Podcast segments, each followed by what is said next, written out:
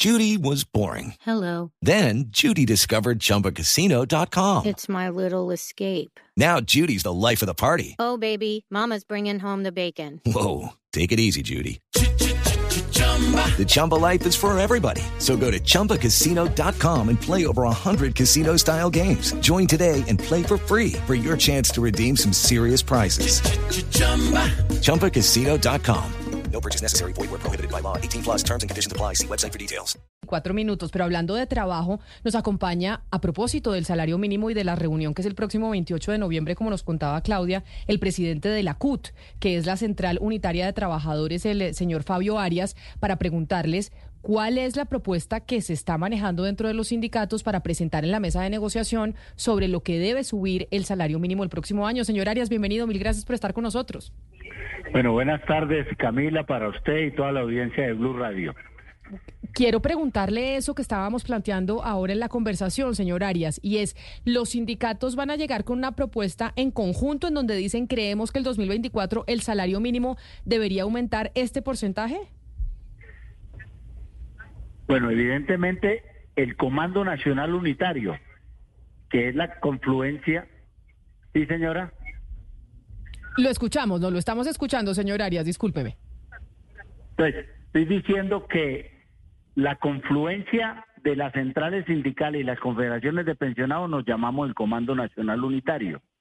Estamos discutiendo tanto el, las centrales obreras como las confederaciones de pensionados qué propuestas vamos a llevar a la Comisión de Concertación que inicia su primera sesión el 28 de noviembre y ahí se aprueba todo el cronograma que vamos, todo el cronograma que vamos a tener hasta el 15 de diciembre en materia de concertación y después hasta la fecha límite que tiene el gobierno para expedir el decreto relacionado con el aumento del salario mínimo. Hasta ahora no tenemos ninguna propuesta concreta. Tenemos algunos criterios, pero hasta ahora no hay ninguna propuesta concreta y la pondríamos en consideración y la haríamos pública el día que los empresarios también eh, pongan pública en la mesa su propuesta de, de aumento en el salario mínimo. Recuerden que el año pasado se negaron a poner cualquier propuesta en la mesa de negociación. Eh, sí, señor Arias, pero entonces miremos eh, las cifras, sobre todo con respecto al año pasado, donde ustedes eh, concertaron finalmente un aumento del 16%, el segundo mayor desde 1985, si no me falla la memoria. En ese momento estábamos hablando de un crecimiento de Colombia en 2022 superior al 7%, de una inflación del 13%, y entonces, bueno, se celebraba un aumento del 16%. Este año acabamos de recibir las cifras del, del último trimestre de un decrecimiento de 0,3% y eh, pues una inflación que no se ha podido controlar. En este orden de ideas, ustedes se mueven como por qué número más o menos de, de posibilidad de aumento. Bueno, primero que todo decimos que la propuesta que han puesto algunos eh, gremios económicos, especialmente Penalco, y algunos centros de pensamiento de los gremios económicos de desarrollo de ANIT, de que el aumento no puede ser superior al 9%, obviamente que no estamos de acuerdo con la propuesta. Primero porque inmediatamente entra en contradicción con una decisión que desde el punto de vista del poder adquisitivo tiene que ser por encima de la inflación causada.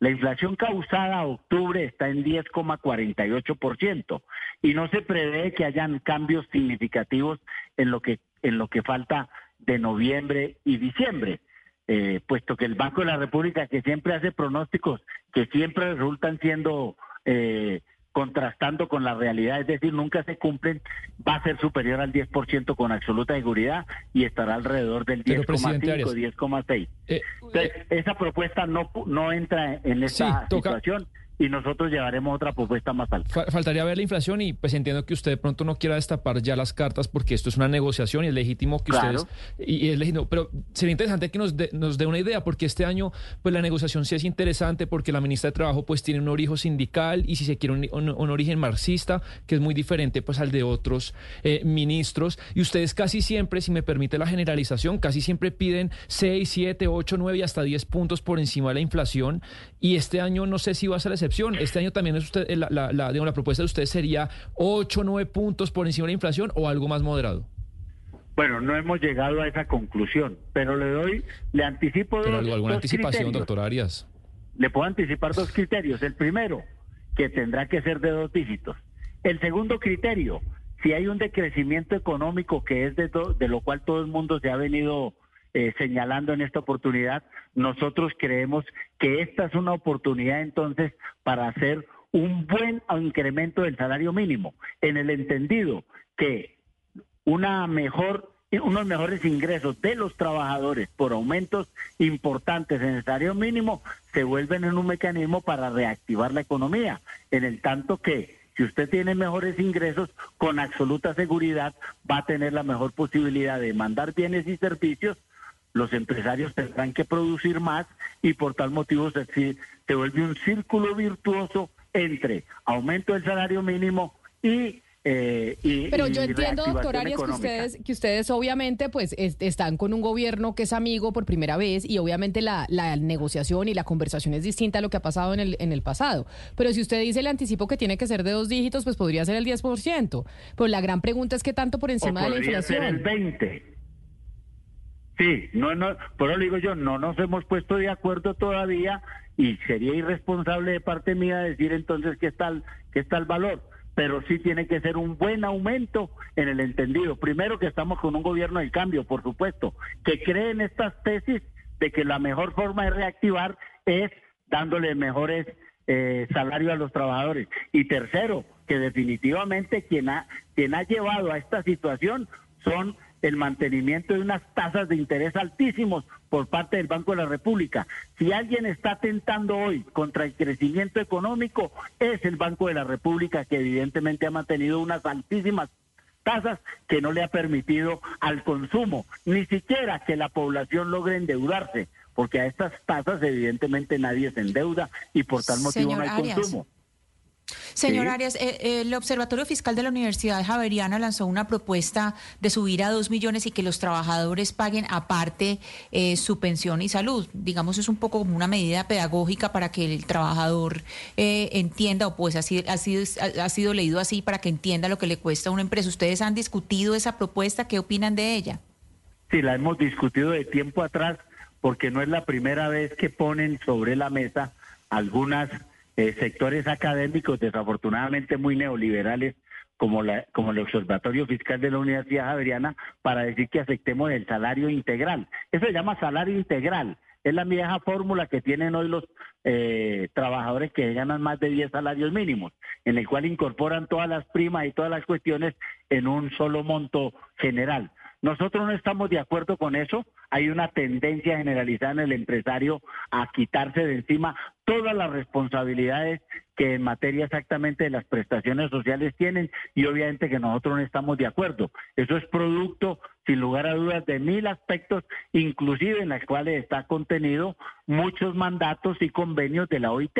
¿sí? Es decir, esto de las prestaciones sociales, la seguridad social y algunas garantías en términos de cesantías y vacaciones, se lo inventó hace mucho rato eh, eh, las relaciones laborales entre los empresarios y los trabajadores y tienen un mandato eh, de la OIT, de tal manera que a nosotros nos parece absolutamente inconveniente que esas circunstancias con las cuales hemos avanzado, que son progresivas, hoy vengan a decir que las tenemos que renunciar a ellas por un canto de sirena eh, eh, inmediato de, de que van a aumentar el salario a dos millones de pesos. Señor Eso Fabio es Arias.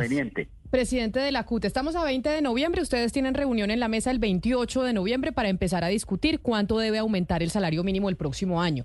Usted dice, no le puedo dar una cifra porque sería irresponsable y no la hemos concertado entre los sindicatos. ¿Cuándo se van a sentar ustedes a concertarla con miras a esa reunión que tienen ya en ocho días?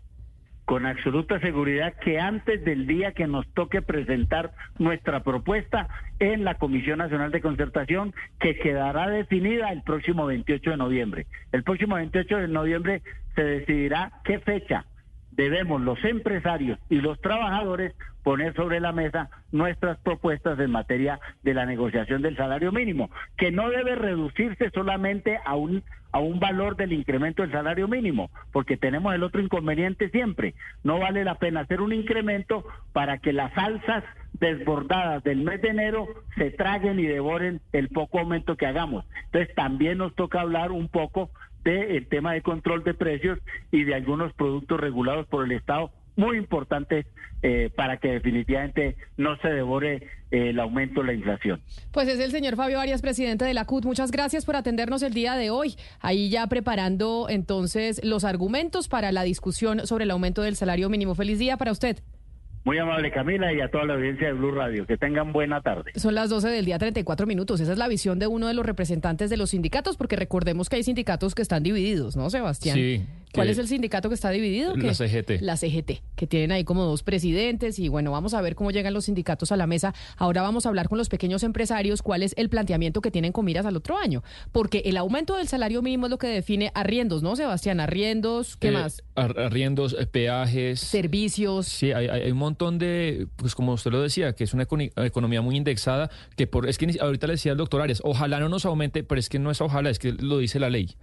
Hay, la- hay muchos precios amarrados a- al salario mínimo y a la inflación. Entonces, si el salario mínimo está prácticamente amarrado a la inflación por esos aumentos, pues es que están indexados a la inflación. Entonces, digamos que es, es, es casi un animal que se va mordiendo la cola, que es muy difícil de detener y en algún momento alguien tiene que perder eh, eh, ingreso para que se detenga pues ese tema de la inflación. La mayoría de los empleos en Colombia los generan los pequeños empresarios y por eso hacemos una pausa y volvemos a hablar con la representante de los pequeños empresarios para que nos diga ellos están planteando que cuánto debería subir el salario mínimo el próximo año.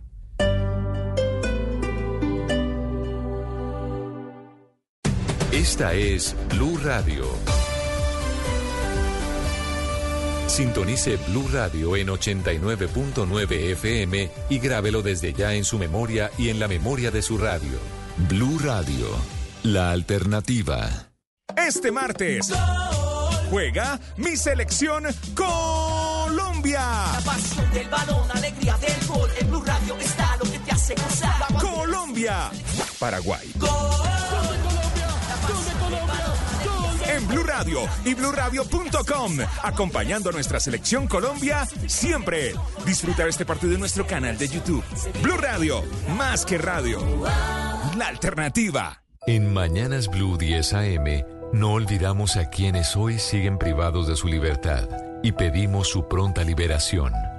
Alexis Choco y Heller Lizalda, secuestrados el 2 de agosto en el litoral de San Juan, Chocó. Duma Romero, secuestrado el 10 de agosto en Tame, Arauca. David Andrés Sepúlveda, secuestrado el 1 de septiembre en Fortul, Arauca. Carlos Mario Hidrobo, secuestrado el 26 de agosto en Linares, Nariño. José Angarita Albarracín, secuestrado el 29 de agosto en Saravena, Arauca. David Andrés Sepúlveda, secuestrado el 1 de septiembre en Fortul, Arauca.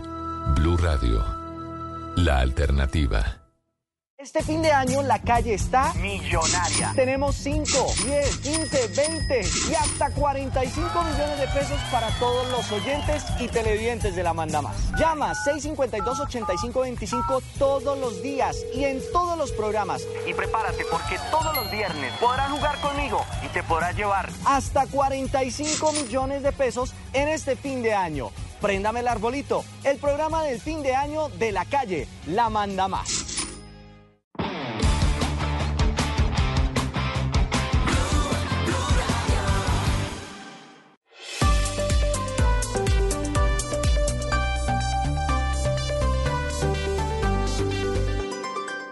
Estás escuchando Blue Radio y BlueRadio.com. 12 del día, 38 minutos. Aquí seguimos conectados con ustedes en Mañanas Blue. Precisamente vamos a hablar con los pequeños empresarios, con los representantes de los pequeños empresarios. ¿Por qué? Porque ellos son los que generan la mayor cantidad de empleo en Colombia y probablemente a los que más les afecta la subida del salario mínimo, no sé si de forma positiva o negativa. La doctora Rosemary Quintero es la presidenta de la Asociación Colombiana de Pequeños Industriales. Señora Quintero, bienvenida. Gracias por estar con nosotros. Eh, muy buenas, eh, buenos días, ¿cómo están todos? Señora Rosemary, estábamos hablando con el señor Arias y dicen claramente pues el aumento del salario mínimo tiene que ser de dos dígitos, estamos pues acostumbrados, ese es el papel y el rol de las centrales obreras a la hora de sentarse en una mesa de negociación del salario mínimo. ¿Ustedes ya tienen clara la cifra con la que van a sentarse a la mesa? Pues Camila, tanto que la cifra específica no la tenemos porque igual somos varios gremios eh, que pertenecemos a la Comisión de Política Salarial y no nos hemos reunido, van a comenzar las reuniones, pero lo que sí tenemos claro como representantes de la micro, pequeña y mediana empresa, donde existe gran concentración del salario mínimo, es que eh, tenemos que evitar incrementar más allá de las correcciones necesarias que deben darse basados en la inflación. Señora Quintero, acabamos de hablar con el presidente de la CUT y él nos decía eh, que pues lo que lo que él ve es que debe ser un aumento de dos dígitos. Entonces uno de nosotros le dijo, bueno, puede ser 10%, él dijo o 20%. Mi pregunta para para usted, entendiendo que no han acordado una cifra los gremios, pero desde el sector que usted maneja, un aumento de dos dígitos lo ve eh, favorable. Pues depende de qué dos dígitos, porque si nosotros estamos hablando de una inflación que se proyecta entre 10, 10.5, pues debe estar lo más cercano a esa inflación por varios factores. Primero, el país está viviendo un alto nivel de incertidumbre que está incidiendo en las inversiones. La tasa de interés, como lo mencionó el mismo Fabio, eh, sentimos que la tasa de interés, de interés ya es el momento que el Banco de la República vaya considerando irla bajando, porque cuando nosotros miramos indicadores fundamentales, ejemplo de ellos, inversiones, las inversiones no se están dando de una manera significativa.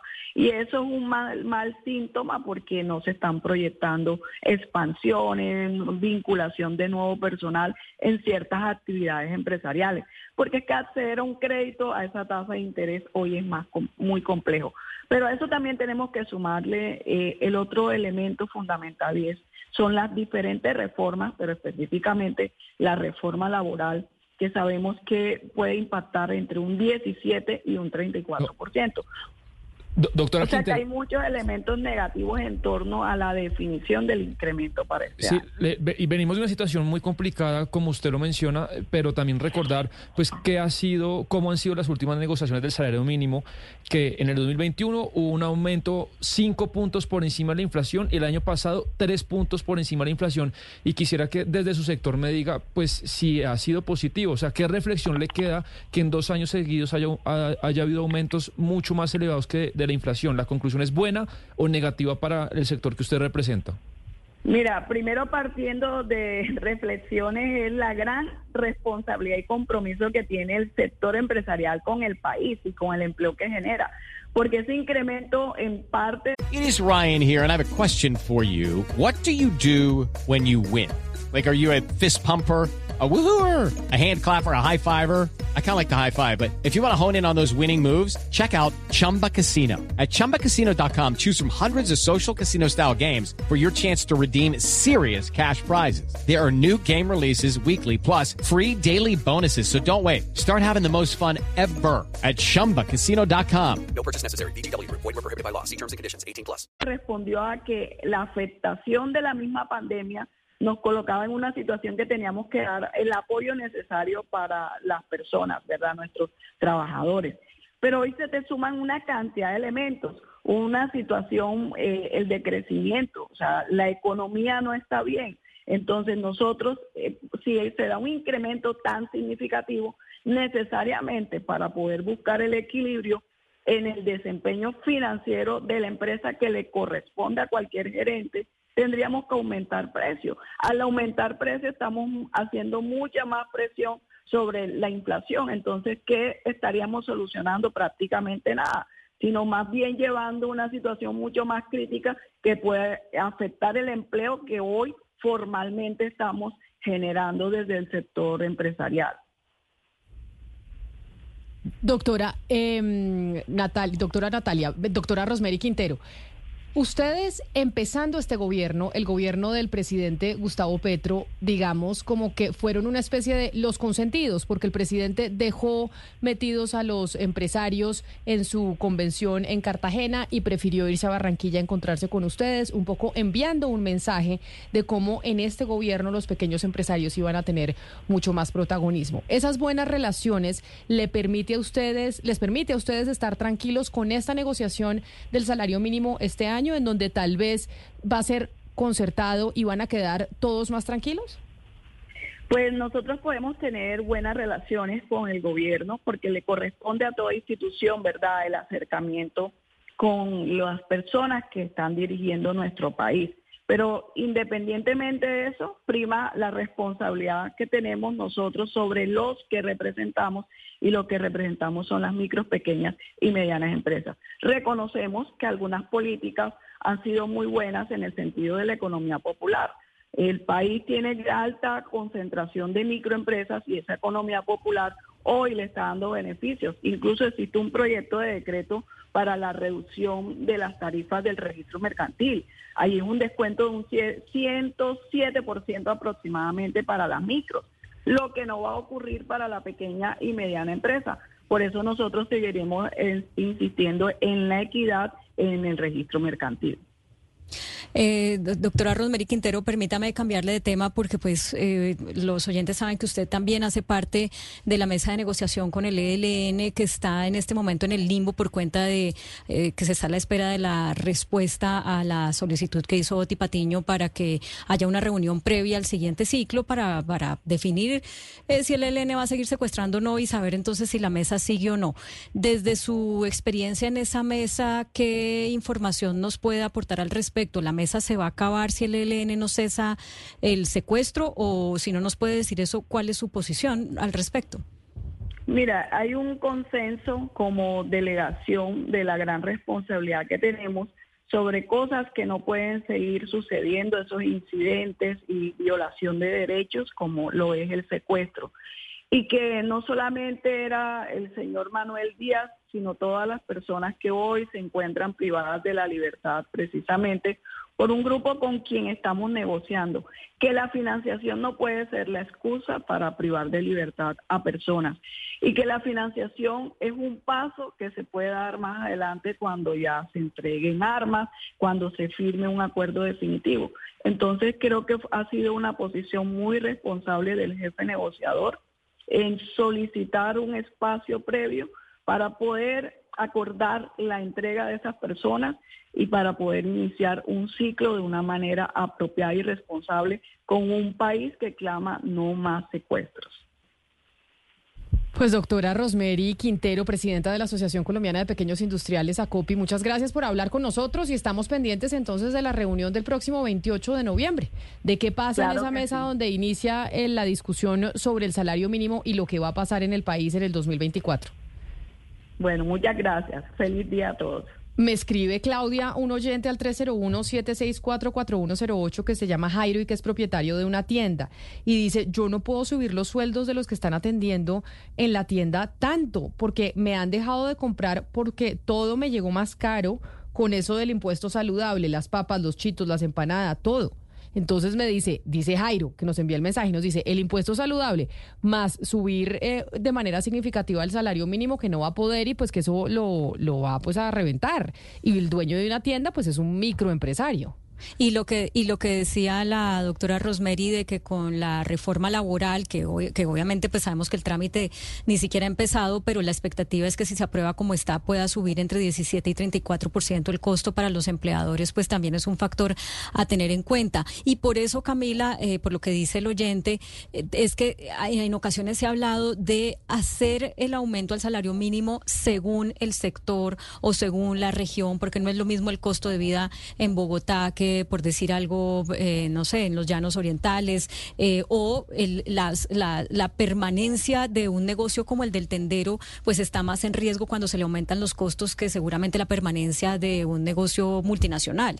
Entonces, esas son variables que, pues, que no se han, que se han propuesto, pero que no se han llevado a la mesa de negociación por oposición de generalmente de los sindicatos. Y también se dice que se permita contratar por horas, que tal vez en las tiendas es más fácil contratar por horas o en los restaurantes. Es decir, muchas propuestas sobre el tema del salario mínimo y, la, y, la, y el tema laboral en el país. Pero Luis Fernando Mejía es el director ejecutivo de Fedesarrollo y Fabio Arias, el presidente de la CUT, mencionaba lo que ha dicho Fedesarrollo sobre lo que debería subirse el salario mínimo y que claramente pues ellos no están de acuerdo con lo que propone Fedesarrollo. Señor Mejía, bienvenido. Hola, ¿qué tal Camila? Muy buenas tardes. Un saludo muy especial para todos. Usted ustedes desde Fedesarrollo, según las condiciones y los pronósticos de la economía para el 2024, la propuesta que hacen concretamente es que cuánto debería subir el salario mínimo el próximo año. Pues Camila, mire, la coyuntura económica no es favorable. Justamente la semana pasada escuchábamos esta noticia negativa por parte del DANE de una caída de la actividad productiva en el tercer trimestre de este año. Si usted mira las últimas cifras también en generación de empleo, en el último mes tuvimos un aumento ligero, pero al final el aumento en la tasa de empleo pasó del 9,4% al 9,6%, es decir, ya se empiezan a sentir los efectos de la aceleración económica en la generación de empleo, en esa demanda, especialmente empleo formal. Y en ese contexto, y adicionalmente, de, un año en donde venimos con una dinámica en donde la inflación, si bien ha descendido, todavía está por encima del 10%, pues nuestro llamado es a que el aumento del salario mínimo sea lo más cercano a la inflación esperada para este año. Nosotros acabamos de publicar la última encuesta de opinión financiera que justamente presenta esas expectativas de inflación para el cierre de este año. Están en el 9,6%. Así que pues entre más cercano a la inflación esperada, pues mejor en el sentido de que en esta coyuntura, ratifico, infortunadamente las cifras económicas no son favorables tenemos una gran cantidad de incertidumbres, ustedes lo mencionaban ahora, los efectos de la eventual reforma del mercado laboral. Y eh, no hay que olvidar al final de cuentas también esa gran cantidad de ocupados en Colombia que son informales, más del 50% que ni siquiera pueden tener acceso a ese salario mínimo. Así que pues ese llamado a ese sentido de la responsabilidad, no estamos como en el 2021 o en el 2022 en años de altísimo crecimiento económico y por eso pues nuestro llamado a que el aumento del salario mínimo sea lo más cercano a la inflación esperada para este año. Y, me quería ir a esos años, doctor Mejía, porque no sé si alcanzó a oír a Rosemary Quintero de Acopi diciendo, bueno, en esta coyuntura si me obligan a alzar el salario 15 puntos, pues eso lo tengo que trasladar a precios eh, sí o sí. En ese sentido, ustedes que son tan juiciosos con los números, pues qué tanta influencia ha tenido en la inflación que hoy vive el colombiano de a pie, esos aumentos pues grandes respecto a la historia que ha habido en 2021 y 2022, que sumados esos años se ha aumentado el salario mínimo 26%. Pues mire, nosotros, eh, Sebastián, cuando se estaba haciendo la negociación del salario mínimo para este año, hace ya exactamente un año, publicamos justamente un comunicado que va en la línea de lo que usted está advirtiendo y dijimos, mire, aquí hay que tener varios elementos, obviamente el crecimiento económico ha sido muy alto, pero ojo porque el año pasado estábamos cerrando con una inflación que era muy alta, al final terminamos con una inflación del 13,12%, y en el contexto de ese crecimiento acelerado, especialmente del gasto de los hogares que estaba también presionando la alza la inflación, dijimos que un aumento muy grande del salario mínimo podría generar presiones adicionales a los precios en este 2023. No me cabe duda que en este año parte de lo que estamos viendo es justamente ese aumento que fue muy alto del salario mínimo. Infortunadamente eso también termina generando en parte presiones de la inflación. No diría que es el único factor, eh, hay otros factores adicionales, pero por eso, justamente en este contexto, en donde la inflación continúa siendo alta y a diferencia de los años anteriores, en donde el crecimiento infortunadamente es bastante bajo, incluso negativo en el tercer trimestre, pues lo mejor es justamente tener esa prudencia para evitar no solamente efectos negativos en la demanda de empleo, sino también efectos negativos en presiones adicionales en materia de inflación. Director Luis Fernando Mejía, fíjese cómo tanto el presidente de la CUT como la presidenta de ACOPI, que para materia de negociación de salario mínimo, digamos que están como en los eh, polos opuestos, coincidieron en algo y es la, necesidad de que se bajen las tasas de interés, eh, que ya lo había dicho el gobierno, que además ya lo había dicho la ANDI, eh, porque la lectura es, pues esto está haciendo que la gente no tome crédito y entonces así, pues la economía tampoco puede crecer.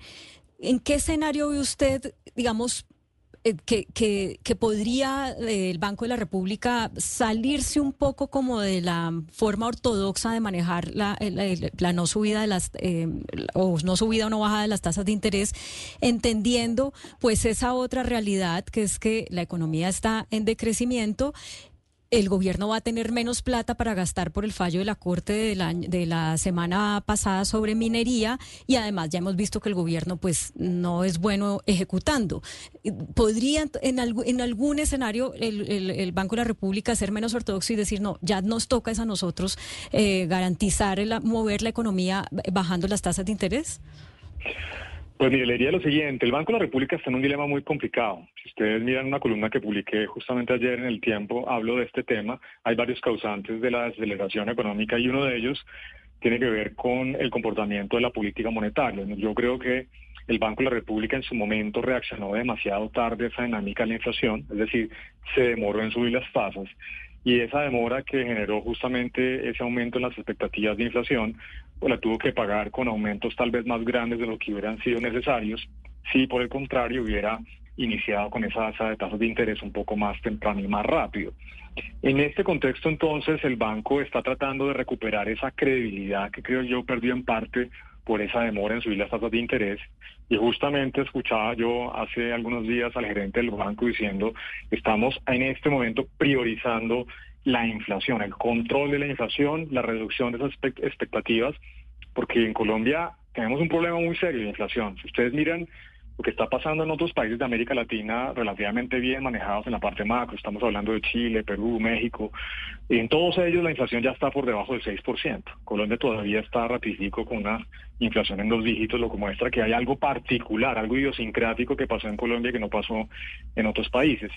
Entonces, en ese balance de crecimiento versus inflación, yo creo que el banco continuará privilegiando, al menos en el corto plazo, la inflación. Ahora bien, yo creo que pronto con esta noticia de una caída de la actividad económica es probable que ya en diciembre eh, haya una reducción de tasas de interés, muy probablemente unos 25 o 50 puntos básicos, pero esa reducción va a ser lenta porque el banco necesita asegurarse de que las expectativas de inflación eventualmente están reduciéndose rápidamente y que ojalá pues volvamos a esa meta a largo plazo que es del 2 al 4%. En otra en otra oportunidad el banco podría actuar más rápidamente, pero infortunadamente las condiciones no están dadas para ello. Pues doctor Luis Fernando Mejía, director ejecutivo de Fedesarrollo, mil gracias por estar con nosotros hoy aquí en Mañanas Blue, por hablar de esta situación del salario mínimo que en ocho días pues empieza la mesa de negociación y es importante que empecemos a prender las alertas para ver qué va a pasar el próximo año con el aumento de este salario. Mil gracias por estar con nosotros, feliz día. Con mucho gusto, Camila. Gracias por la invitación. Saludo muy especial para todos. Son las 12 del día, 55 minutos. Entonces, Claudia, todavía no sabemos exactamente entre cuánto y cuánto va a ser la puja. O sea, todavía no tenemos claro con qué llegan a la mesa las partes. No, y, no lo vamos a tener claro, porque es, la, negociación es así. Digamos, los sindicatos se quejan mucho de que el año pasado los gremios no votaron un número, sino, o sea, nunca lo votaron, sencillamente lo concertaron dentro de la mesa y nunca lo votaron, digamos, hacia, hacia los medios. Eh, para los sindicatos siempre así, siempre es más fácil, por obvias razones, decir queremos tanto, ¿no? Eh, y, y ponen un número alto. Pero lo que nos queda claro después de estas entrevistas, pues es que va a ser algo de dos dígitos porque la inflación eh, pues nos va a llevar a eso, no puede ser menos que, la inflación, pero que eh, los sindicatos intentarán que sea por lo menos tres puntos por encima, que fue lo que se logró el año pasado, y, los gremios seguramente intentarán que se ajuste exactamente a la inflación más productividad. Mire, Claudia, pero escuchando al señor Arias, eh, hay que decirle sinceramente que el palo no está para cucharas uno entiende el papel del, del sindicalismo y cómo, cómo juegan a la hora de la negociación del salario mínimo, pero que entiendan que el palo no está para, para cucharas. Es decir, siguen todavía intransigentes, no le gustan las decisiones que tome el Banco de la República, no les gusta la propuesta del Centro de Estudio de la Universidad Javeriana, que tiene que ver con el salario integral, no les gusta nada. O sea, están dispuestos a que todo el mundo ponga, pero ellos no ponen nada siguen exigiendo y siguen exigiendo, además con un gobierno que si, si hay un gobierno afín al sindicalismo en Colombia es este gobierno. De tal manera que uno sí, al escuchar al señor Arias, repito, y escuchar a todos los protagonistas de esa mesa de tres patas, que es la que logra los acuerdos del salario mínimo, uno sí tiene que decirle a los señores jefes del sindicato, oiga, pónganse la mano en el corazón y entiendan que el palo en este momento no está para cucharas y que la economía del país requiere también sacrificios de parte de los sindicalistas.